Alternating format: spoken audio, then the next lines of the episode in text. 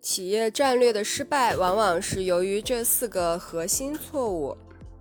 企业战略时常失败，这一点现在已经是人尽皆知的了。根据研究，约有百分之六十到九十的战略计划从未完全启动，脱轨的原因千差万别，但执行始终受人诟病。虽然这可能是，也许通常就是一个公平判断，但它并不是故事的全部。战略设计本身可能才是真正的问题，无论承认这一点有多难。考虑一下这种情况，花了几百个小时制定一项全面的战略，继而是一连串的推介、状态会议和进度报告。随着早期动力和兴奋度的减弱，企业的决心开始动摇，团队为满足领导层而敷衍行事，领导层开始质疑该计划的可持持续性和可行性，该战略悄无声息地被放弃了，而这一循环又重新开始，是错在执行不力吗？也许是，但战略可能存在致命的缺陷，而这些缺陷只有在执行过程中才会显现出来。在不知道计划本身是否存在问题的情况下，真正的失败之处可能值得商榷。让我给你举一个更具体的例子：我们的一位客户设计了雄心勃勃的战略，明确声称他们的目标是成为我们行业的特斯拉。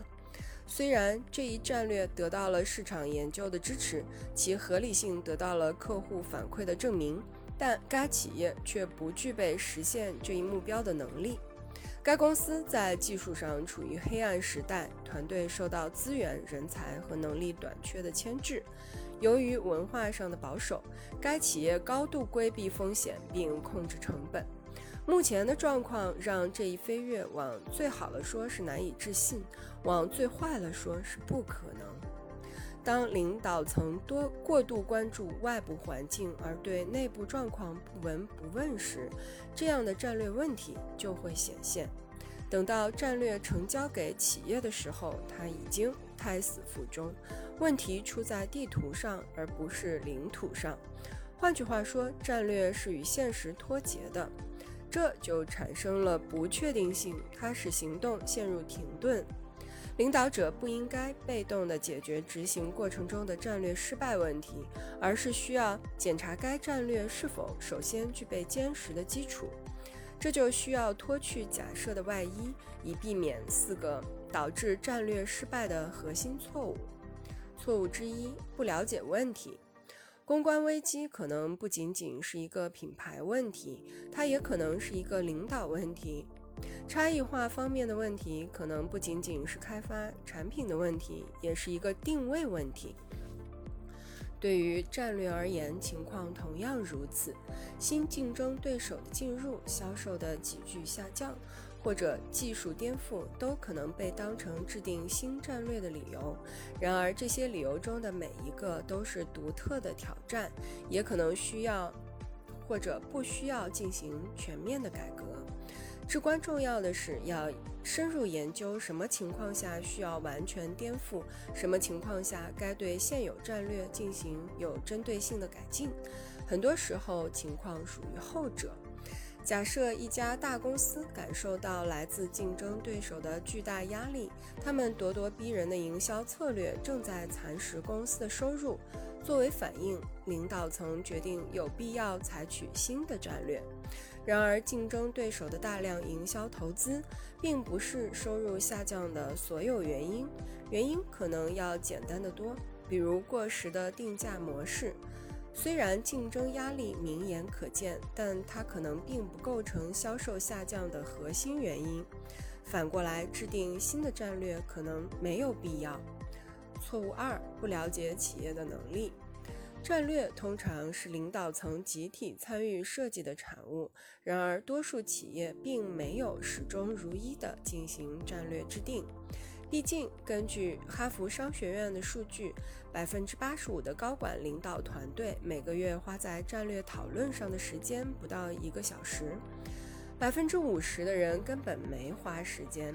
制定有效的、可执行的战略是一种经过培养的技能。当规划时间到来的时候，那些整年限于日常策略的领导者，通常不适合制定战略。此外，仅仅拥有一个经验丰富的领导团队，并不能保证企业有能力制定战略计划。最近，一位 CEO 与我分享了他对自己企业执行能力的坚定信心。然而，在尝试制定战略时，领导层连续费神了几个月。他们在几十次会议中运用了各种最佳实践，结果制定的计划并不是战略，而是一份目标崇高的愿望清单。那名 CEO 认为，执行才能等同于战略悟性。担任高级战略职务的领导者，通常在执行预定项目方面有卓越的业绩记录。这些事情通常不需要长期思考，而长期思考正是战略规划。因此，他们并不真正知道该从哪里开始，而默认为该专注于执行。如果不始终如一的让你的领导团队沉浸在战略和长期思考中，他们的战略能力将永远不会得到充分发展，并会导致计划的有效性微不足道。错误之三：不了解固定的压力。每家企业都有持续的运营活动以维持公司的运转。事实上，通常争夺员工时间的现有行动计划之多，以至于要挤出时间来进行战略规划是一项难以置信的挑战，更不用说实施了。最近的一项研究发现，百分之七十六的员工每周花在战略性工作上的时间不足三小时。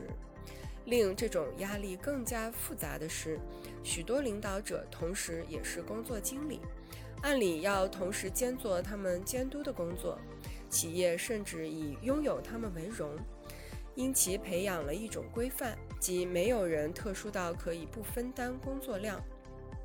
然而，当某一新战略在这些环境推出时，员工通常只有有限的空间来为其成功做出贡献。如果不考虑这些背景以及他们所消耗的资源，设计出来的战略就会居于比日常运作更次要的地位。已经全力以赴工作的员工会默认从事简单和熟悉的工作，而不是一项需要更多时间和脑力的全新计划，因为我们天性就会选择阻力最小的道路。错误之四：不了解文化环境。